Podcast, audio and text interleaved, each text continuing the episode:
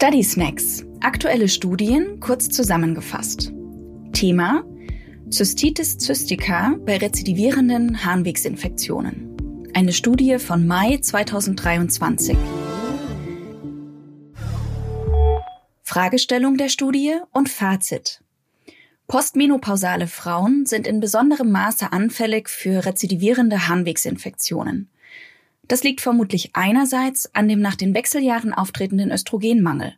Andererseits kommt es mit fortschreitendem Alter zu einer Immundysregulation. Pathogene Keime werden schlechter vom Immunsystem eliminiert.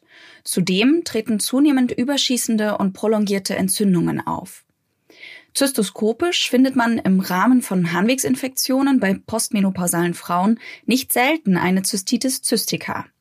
Sie imponiert durch multiple zystische oder noduläre Mucosa-Veränderungen, die sich rötlich, gelblich, pink oder grau darstellen. Gegenwärtig ist unklar, warum einige Betroffene diese inflammatorischen Veränderungen entwickeln und andere nicht. Unklar ist auch, inwiefern eine Zystitis cystica die Pathogenese rezidivierender Harnwegsinfektionen beeinflusst. Ein Forschungsteam aus den USA untersuchte nun, welche klinischen Faktoren für eine Cystitis cystica prädisponieren.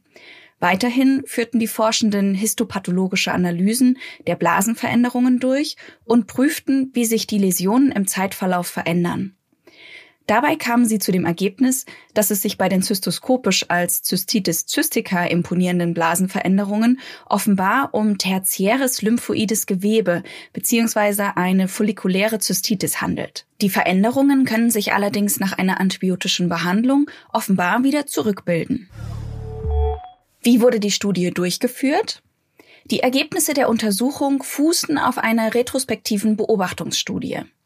Die Forschenden werteten die Daten von 138 Frauen aus, die sich zwischen 2015 und 2018 einer Zystoskopie unterzogen hatten. Anlass für die Blasenspiegelung waren rezidivierende symptomatische Harnwegsinfektionen mit kulturellem Erregernachweis. Frauen mit einem Blasenkarzinom gingen nicht in die Analyse ein. Die Forschenden werteten die Zystoskopiebefunde aus und prüften, in wie vielen Fällen eine Zystitis cystica diagnostiziert wurde. Ein Teil der Frauen mit initial diagnostizierter Zystitis cystica nahm später an einer Kontrolluntersuchung teil. Anhand dieser Patientinnen prüfte die Arbeitsgruppe, ob sich die zystoskopischen Befunde im weiteren Zeitverlauf zurückgebildet hatten. Ein Teil der Zystitis cystica Läsionen wurde biopsiert, um histopathologische Veränderungen zu beurteilen. Weiterhin untersuchten die Forschenden, wie viel Zeit bei den Frauen mit Cystitis cystica bis zur nächsten Harnwegsinfektion verging. Was sind die Studienergebnisse? Bei 53 Patientinnen, das entspricht 38 Prozent, zeigte die Zystoskopie das Bild einer Cystitis cystica. Nach den Wechseljahren stieg das Erkrankungsrisiko um den Faktor 5,5. Auch myofasziale Beckenbodenschmerzen prädisponierten für die Blasenveränderungen. Das Risiko nahm hier um den Faktor 6,8 zu. Frauen mit vier oder mehr Harnwegsinfektionen in den vorangegangenen zwölf Monaten hatten ein mehr als doppelt so hohes Erkrankungsrisiko. Bei den Frauen mit einer Cystitis cystica vergingen bis zur nächsten Harnwegsinfektion im Median 74, bei den Frauen ohne diesen Zystoskopiebefund dagegen 185 Tage. Prognosefaktoren für eine verkürzte infektionsfreie Zeit stellten die Cystitis cystica sowie die Anzahl der Harnwegsinfektionen im vorangegangenen Jahr dar. 51 der Frauen mit einer Cystitis cystica hatten eine Kontrollzystoskopie absolviert.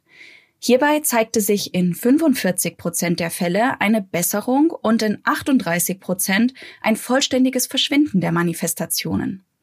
In 18 Prozent der Fälle stellten sich die Läsionen unverändert dar. Ein Teil der Frauen wurde zwischen den beiden Zystoskopien mindestens sieben Tage lang wegen einer akuten Harnwegsinfektion mit Antibiotika behandelt. Diese Patientinnen hatten deutlich höhere Chancen auf eine Besserung der Läsionen. Bei elf Frauen war eine bioptische Abklärung der Cystitis cystica Manifestationen erfolgt. In einem Fall wurde dabei allerdings nicht genug Gewebe gewonnen. Die Auswertung der übrigen Befunde ergab chronisch inflammatorische Veränderungen im Sinne von tertiärem lymphoidem Gewebe mit Germinalzentren. Diese ähneln einer follikulären Zystitis. Angesichts dieser Beobachtungen empfehlen die Forschenden, Patientinnen mit rezidivierenden Harnwegsinfektionen gezielt auf eine Zystitis cystica zu untersuchen. Sie meinen, dass auf diese Weise das zukünftige Infektionsrisiko abgeschätzt und gezielte Therapien eingeleitet werden können.